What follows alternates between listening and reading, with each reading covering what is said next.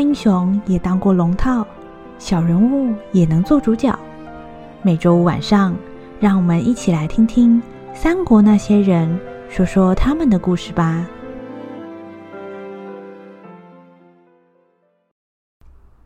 我叫陈宫，字公台，曾经做过曹操的谋士。本来我以为他是一个可以拯救天下的人，但是后来我发现我看走了眼。当初我糊里糊涂的跟着他去，你问我是怎么想的？说实话，现在我还真记不起来了。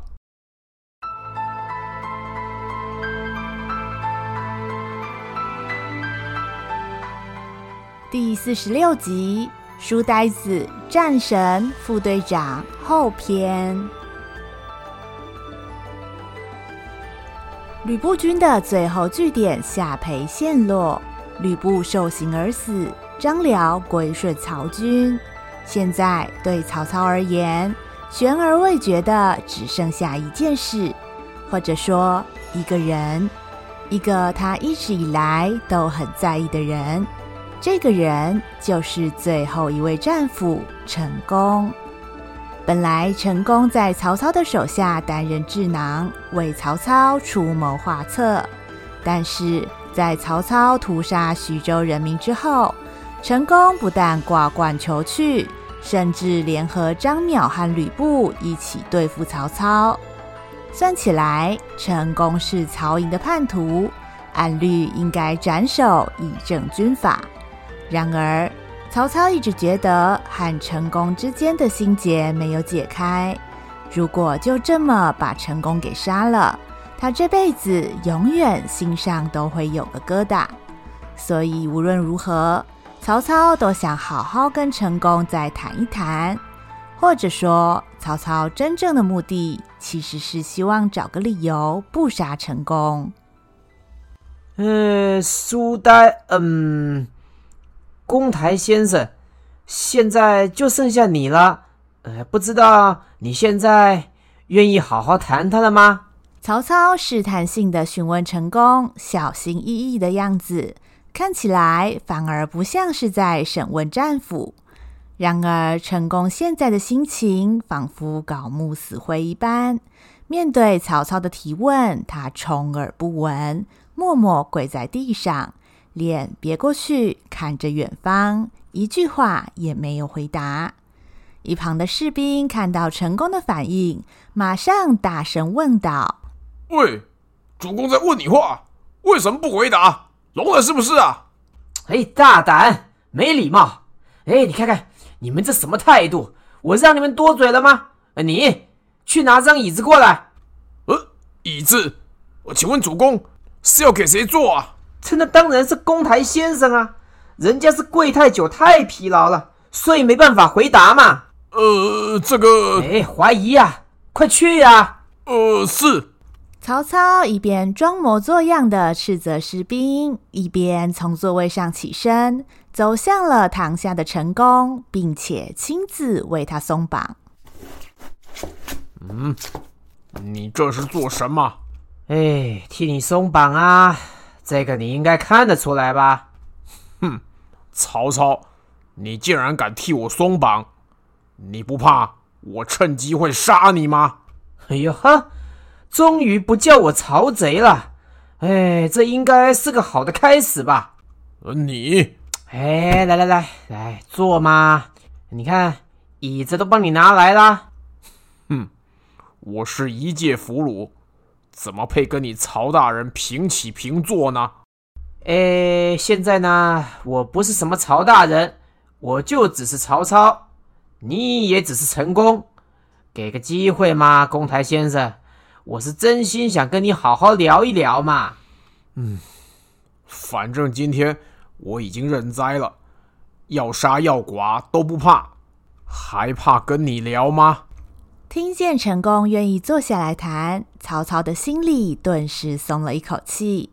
今天要是陈功真的铁了心不说话，要逼他开口，可能比攻下下邳城还要困难。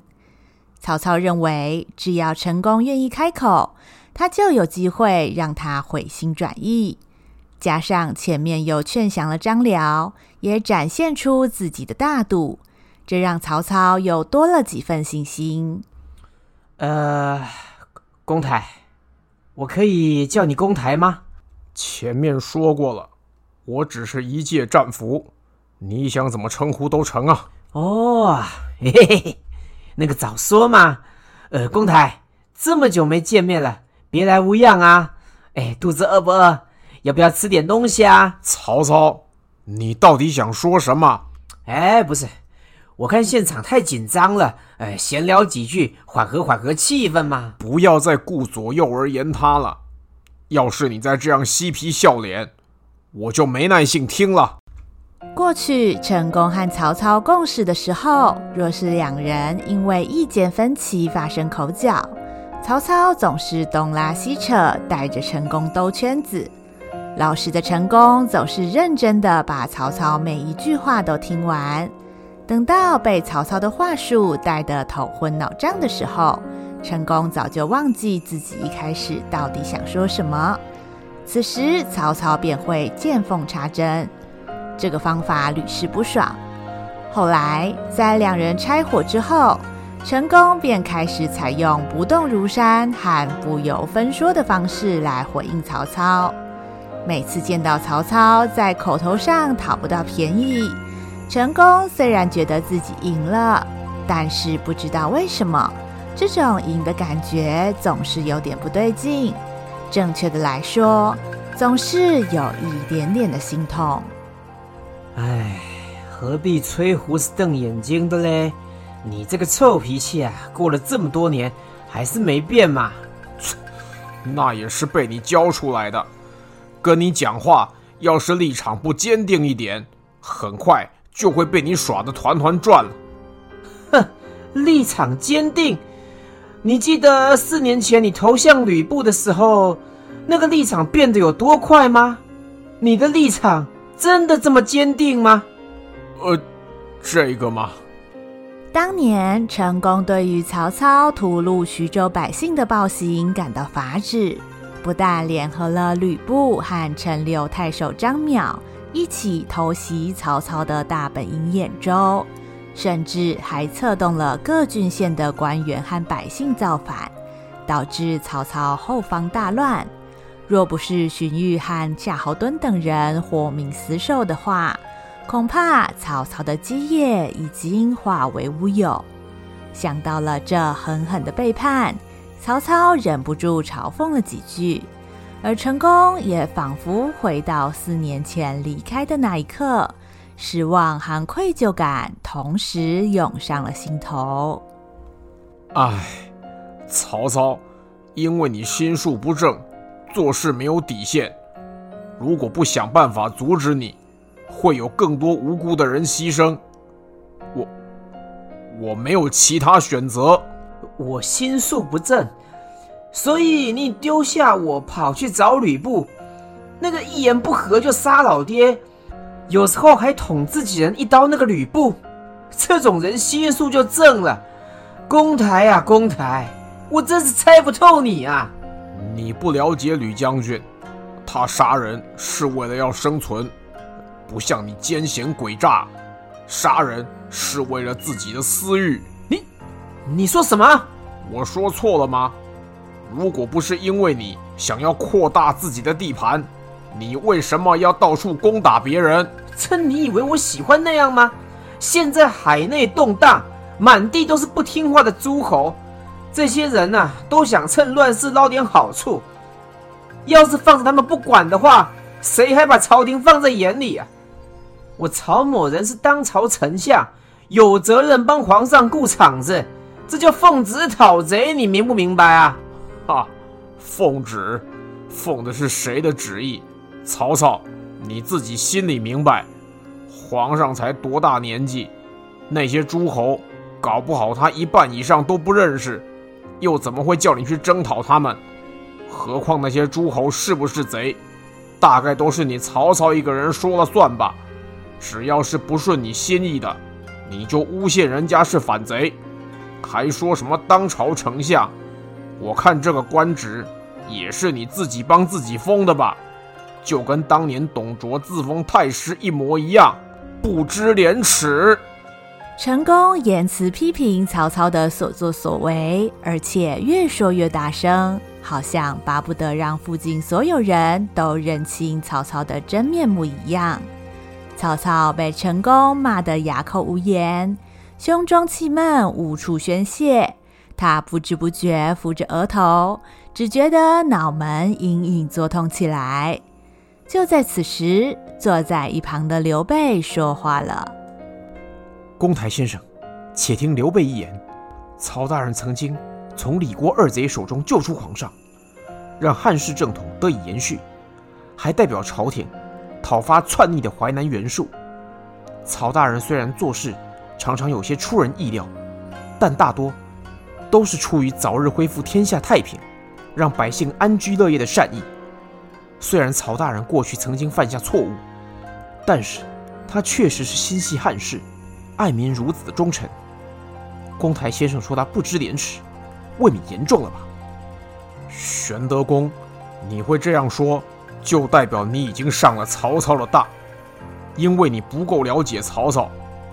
我过去本来以为你是一个脑袋清楚、谨守原则的人，想不到你也被曹操的花言巧语所欺骗了。不，曹大人曾经多次帮助我们三兄弟。甚至派他自己的兵来帮我们夺回根据地。在下相信，曹大人对我们是以诚相待的。哎嘿，果然是好哥们！哎，公台看到了没有？人家玄德这就叫感恩，就叫讲义气啊！听见刘备出言表态支持，曹操心中顿感安慰。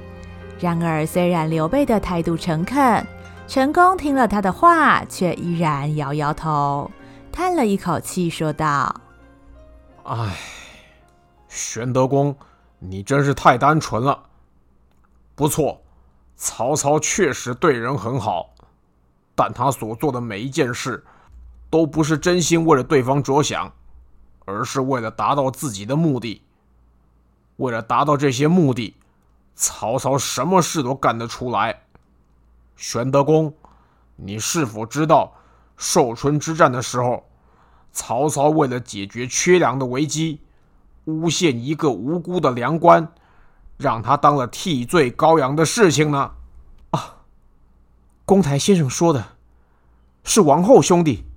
提到了粮官小王，刘备的心中一阵惆怅。当初攻打寿春，全军面临缺粮的危机。曹操为了转移士兵的愤怒，将所有罪责都推给小王一个人承担，甚至将他杀害。为了这件事情，刘备还和曹操大吵一架，差点就难以善了。后来曹操三劝四劝，好不容易才获得了刘备的认同。如今陈宫又提起这件事。刘备深埋在心里对曹操的一丝疑惑再度被翻了出来。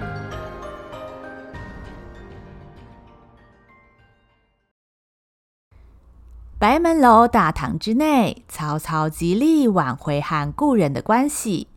与此同时，曹营的将领们则忙着恢复下邳城中的秩序。虽然战争已经结束。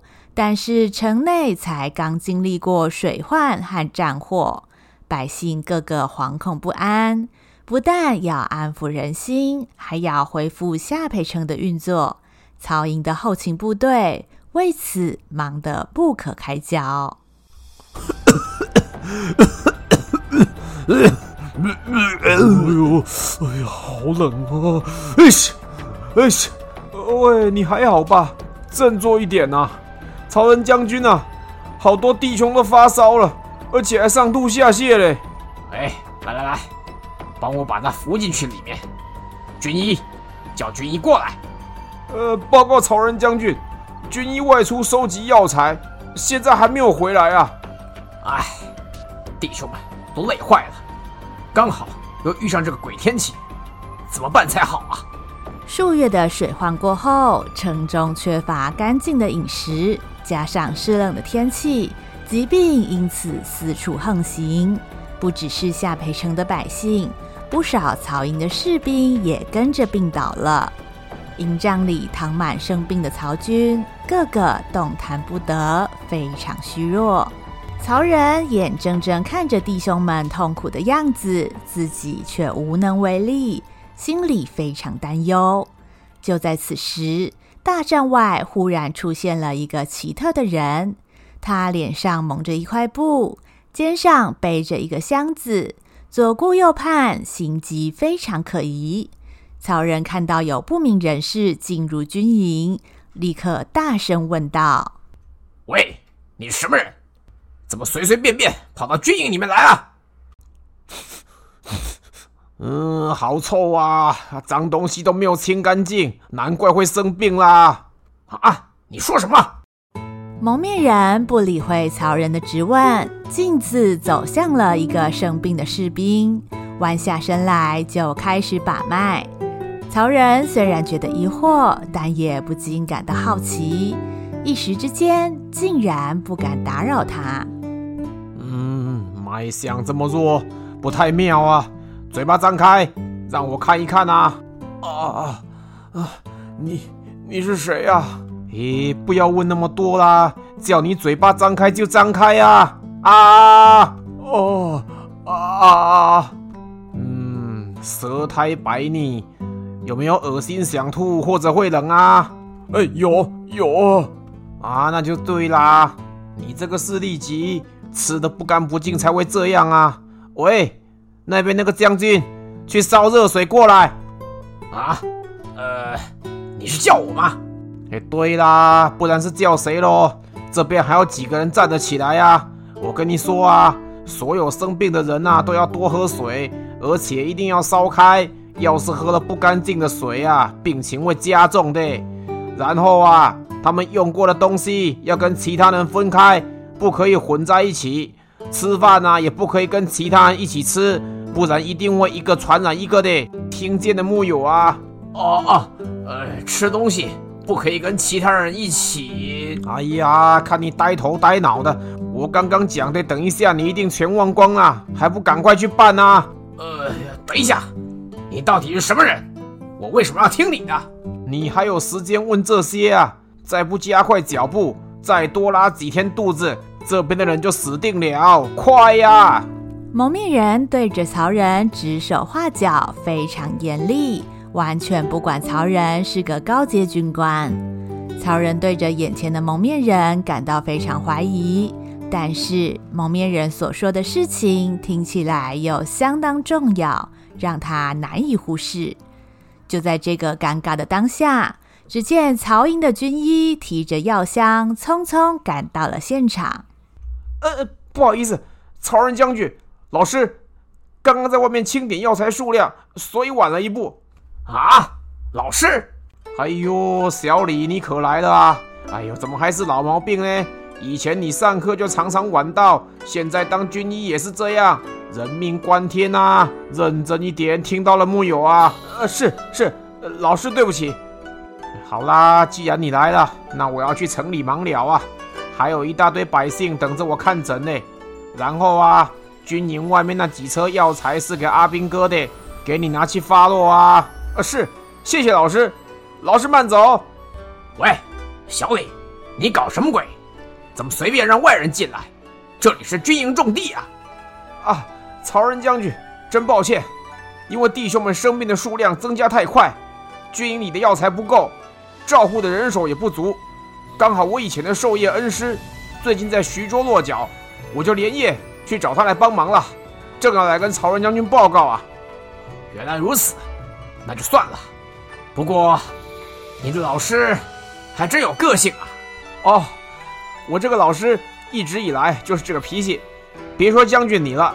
就算今天是皇上驾到，老师啊也不会把他放在眼里，因为老师的眼里只有救人这件事儿而已。曹仁将军不要介意啊。好，没事儿，能帮到弟兄们就好。哎，小李啊，你这位老师什么大名啊？怎么没听你提过他？哦，恩师名叫华佗，一生的志向是悬壶济世啊！什么？那个怪人，竟然是神医华大夫，跟我想的完全不一样啊！我以为他是慈眉善目、仙风道骨的样子，哎，怎么不早点跟我说？这么厉害的大夫，应该把他留下来为主公效力啊！曹仁将军，我劝你呀、啊，还是死了这条心吧。老师认为啊，医者应该为天下人服务，总是到处跑，居无定所。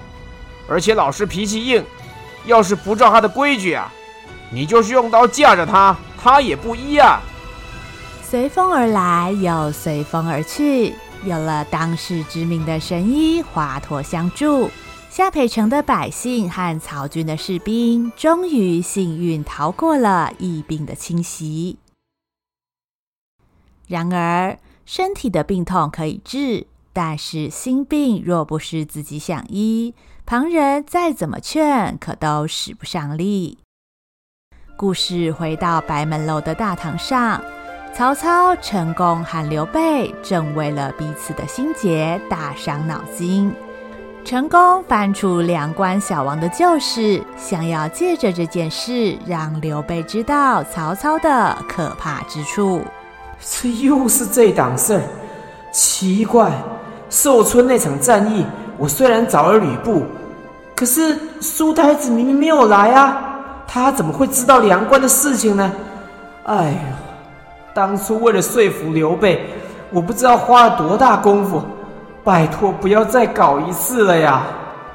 哼，曹操，你一定在想，为什么我会知道这件事儿吧？若要人不知，除非己莫为。梁关虽然军阶不高，但是在军中跟很多弟兄感情都不错。你以为你这样诬赖他，会没有人感到怀疑吗？虽然你千方百计想要把这件事儿压下去，不过纸是包不住火的，这就是好事不出门，坏事传千里呀！这你，公台先生，关于这件事情，在下是知情的。啊，既然知情，难道玄德公你都没有任何怀疑吗？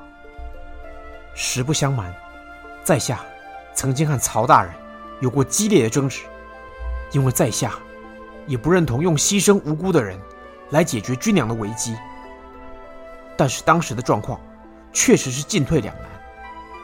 虽然曹大人的做法有争议，可是军情万急，分秒必争，在如此紧急的状况下，在下也想不出更好的办法了。唉，玄德公，你说的这个观念我能理解。曹操总是告诉你，这件事儿没有其他办法了，必须得这样干。但是，你有没有想过，难道真的没有其他办法吗？军粮可能会不够这件事儿，在出兵前就知道了，为什么不准备充足再出动呢？非得要冒着危险抢快，等出事儿了再跟你说没有选择，要牺牲少数人才能救更多人。这个做法真的是对的吗？这成功的质疑让刘备一时语塞。难道真的没有其他选择吗？在还有其他选择的时候，为了效率而选择高风险的做法；当最坏的状况发生时，再选择牺牲少数人。这些必要的牺牲，真的是必要的吗？还是一开始就被当做了可以牺牲的祭品呢？大堂之上，不只是刘备，包含关羽、张飞以及一众文武，大家都陷入了沉默。在这个时候，曹操离开了自己的座位，走向了成功。只见曹操收敛起平常吊儿郎当的态度，表情既凝重又专注。要是可以的话，我真希望这一切都没有发生。我知道很多事都被我搞黄了，可是我已经知道错了，我也很努力在改啊。而且，而且你看，有玄德，有郭嘉，有荀彧，这么多人在帮我。如果你也来帮我的话，我是一定会做得更好的。公台，给我个机会证明吧，我是真的想救这个天下啊！曹操放下所有的身段，向陈宫表达自己的心意，不嬉皮笑脸，不东拉西扯，甚至承认了自己的做法是错误的。这样的曹操看起来那么诚恳。是陈宫以前从来没有看过的，在那一瞬间，陈宫几乎觉得曹操是真的改变了。他多想回到从前，和有志一同的曹操一起拯救天下。但是，一瞬之后，另外一股不安的情绪猛然浮现。要是曹操并没有改变的话呢？想到此节。陈宫抬起头来看着曹操，问道：“曹操，那你回答我一个问题：如果重来一次的话，你还会杀吕伯奢老先生吗？”啊！吕伯奢老先生的事件是曹操和陈宫第一次的价值观分歧。提到这件事，两人脑海里都同时浮现了那一天。那个阴错阳差却又无可奈何的一天，两人当初因为害怕遭到举报，误杀了吕伯奢的家人。后来曹操为了防止风声走漏，又将吕伯奢残忍杀害。这是曹操和陈宫都不愿再提及的过去，也是只有他们两个人才知道的秘密。呃，公台，你忽然讲这个做什么呀？这些个陈年往事，不是都已经过去了吗？不，对我来说，吕老先生那件事是永远不会过去的。我只是想问你，如果给你一个机会重来一次的话，你还会杀吕老先生吗？哎呀，你这个人也真是的！这件事我记得当年我们就讨论过了嘛，而且这这都过去多久了？不管我怎么回答你。吕老先生也不会再活过来，我只能说啊，假如重来一次，我会帮我们另外找地方避风头，不会去连累吕老先生一家。哎，这样行不行啊？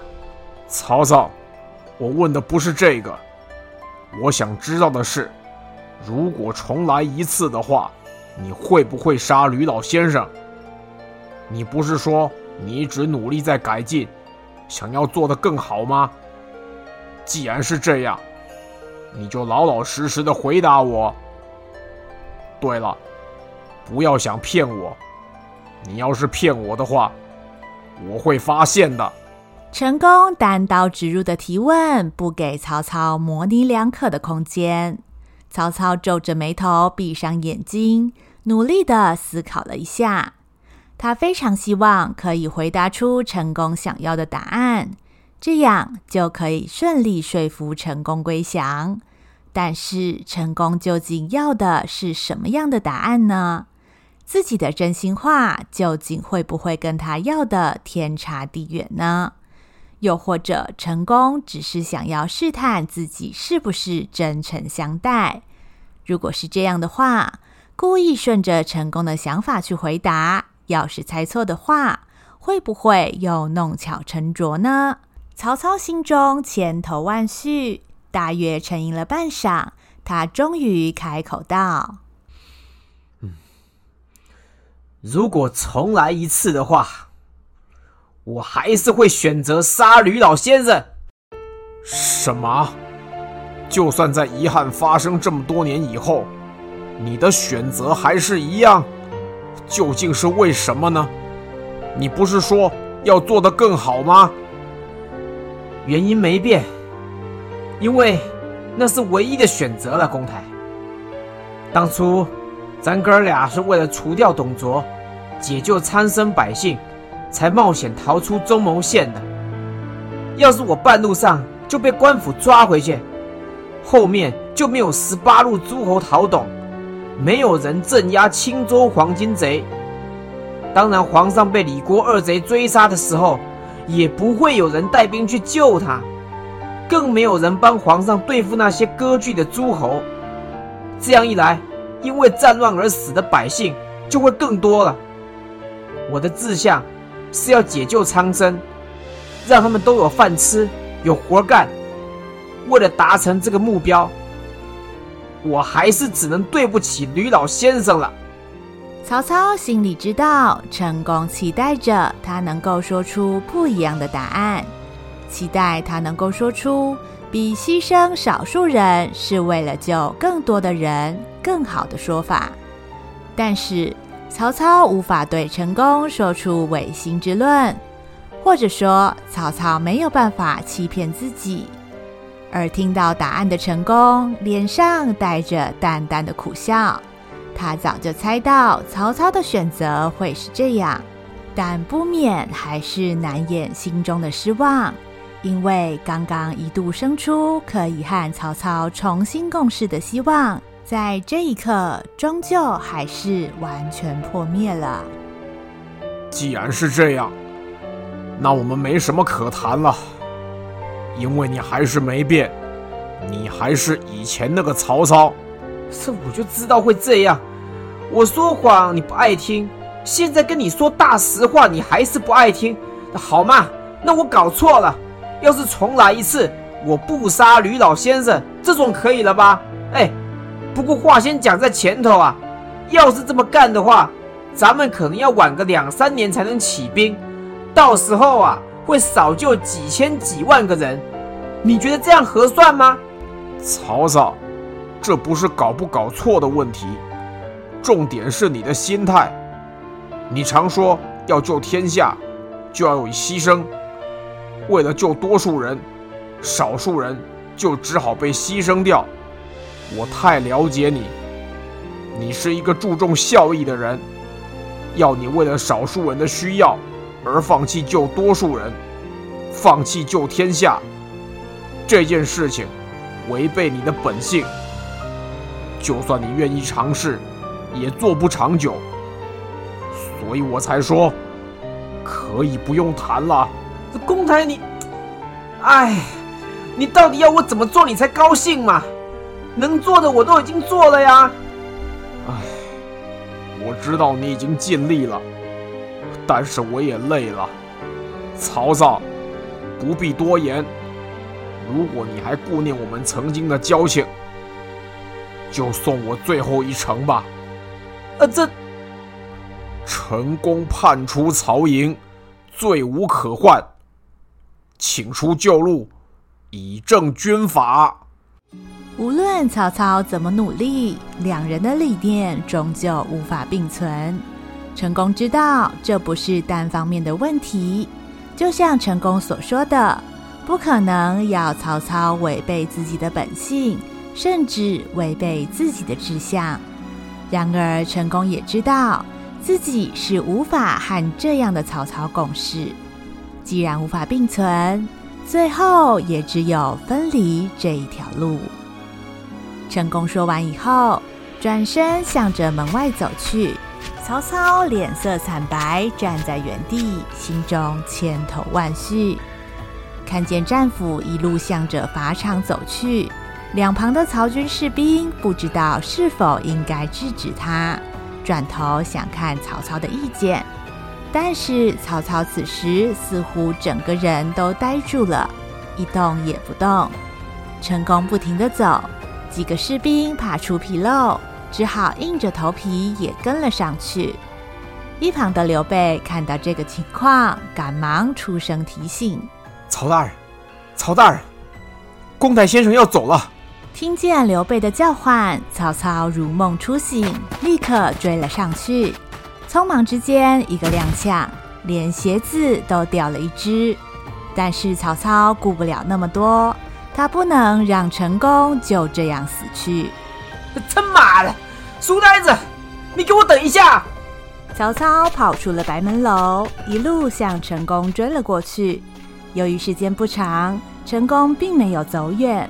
但是曹操还是追得气喘吁吁。本来一路前行的陈宫，回头看到曹操狼狈的样子，不禁愕然失笑。哈哈哈哈哈！哼，曹操，你跑得那么急做什么？你个书呆子，坏心眼儿！你就是想看我出糗才甘愿噻？哎，哎，怎么样？看在我累得像条狗的份上，再考虑一下吧。不用考虑了，我已经想得很清楚，不会再改变了。森田，嗯，难道真的非搞成这样不可吗？究竟为什么啊？曹操，我原本的志向也是要救百姓，救天下。我知道，其实你说的没有错，救天下是一定会有牺牲的。用你的办法，真的可以救更多人。但是，对于这个办法，我就是接受不了。就算我留下来，也只会成为你的绊脚石。所以，我没有选择了。啊，这这怎么会没有其他选择呢？当然有其他选择啊！哎，你不是一向足智多谋的吗？帮我想个更好的办法出来嘛！哈哈，你还记得我总是慢半拍吗？我不是足智多谋，我是有志而迟啊！办法都要隔很久以后才会想出来，恐怕这辈子我都没办法想出比你更好的办法。我想，我大概是入错行了吧。陈宫说罢，继续向着法场走去。曹操眼看无法阻止，急得像热锅上的蚂蚁。哎，书呆子，我警告你啊，给我停下来！你家里可是上有八十老母，下有妻子儿女啊！要是你不停下来的话，嗯、呃，我可不敢保证他们的安全啊！我听说，以孝治天下者，不害人之亲；施仁政于天下者，不绝人之嗣。你不是跟张辽说，你不是会对人家的家眷出手的人吗？我知道你不会害他们的。那、那、那、这、那、那、那他们孤儿寡母也需要你照顾啊！我日理万机，没有时间帮你处理，你知道吧？不会的，我知道你会帮我照顾他们的。我听说你有好好安顿那个梁官的老婆孩子，相信你对我的家人做法也会是一样的。不管曹操怎么说，陈宫都已经做了决定。曹操很想命令左右士兵阻止他受刑，但是就如同陈宫自己所说的一样，他是曹营的叛将，若不依据军法处置，等于是公然包庇。这样一来，以后曹操就很难带兵了。纵然有满腔的不舍，曹操也只能忍痛保持沉默。陈宫缓缓走上行刑的高台，曹操在台下别过头去，不愿意再看。虽然只有短短的几分钟，多年来的回忆却在此时像大水溃堤一样涌出，两人不禁同时想起了种种的过往，想起两人的针锋相对。哼，你就是这种人，要我们投降那是不可能的。你死了这条心吧！妈的，这妈的！好啊，公台先生，我会让你后悔，我让你后悔一辈子啊！想起两人的观念冲突，耶，说你书呆子还真是个书呆子，不是跟你说过没有其他办法了吗？你怎么就不能看远一点呢？你个矮矬子，我就不信你看得比我远。如果为了自己的利益和性命滥杀无辜的话，我们跟董卓不就变成一路人了吗？想起两人互相斗嘴，哎，你那条长舌头啊，是真会讲。我看你死了之后啊，一定要下拔舌地狱的。啊，这没关系，下地狱有你陪我哦，我不怕。哎，我去你的吧！还有两人第一次见面。我要是能从这里出去，我就再回乡找兄弟组义勇军去砍董贼。有种你就跟我啊！好啊，不然你就试试看当我的主公啊！最久远的回忆，此时忽然变得最为鲜明。曹操忍不住回头望向台上，但是只看见了陈宫最后的微笑，那个表情看起来有看透一切的豁达。再见，矮矬子，我要先走一步了。这、这，等一下。猪呆子！曾经放弃安稳的生活，陪着曹操一起踏上解救苍生的旅途；曾经帮助初出茅庐的曹操在兖州站稳脚步，一直到后来无法接受曹操的做法，愤然离去，甚至联合吕布和张邈一起对付曹操。成功的一生择善固执，虽然看似有志而驰，其实是坚守原则，不轻易妥协。他与曹操虽然共同怀抱平定天下的志向，最后却终究因为价值观的分歧，走向了永不交汇的分岔路。书呆子和矮矬子，充满不舍与惆怅的故事。随着刀斧手的大刀落下，终究画上了句点。成功死后，曹操悉心照料他的母亲和妻儿，就像是对待自己的家人一样。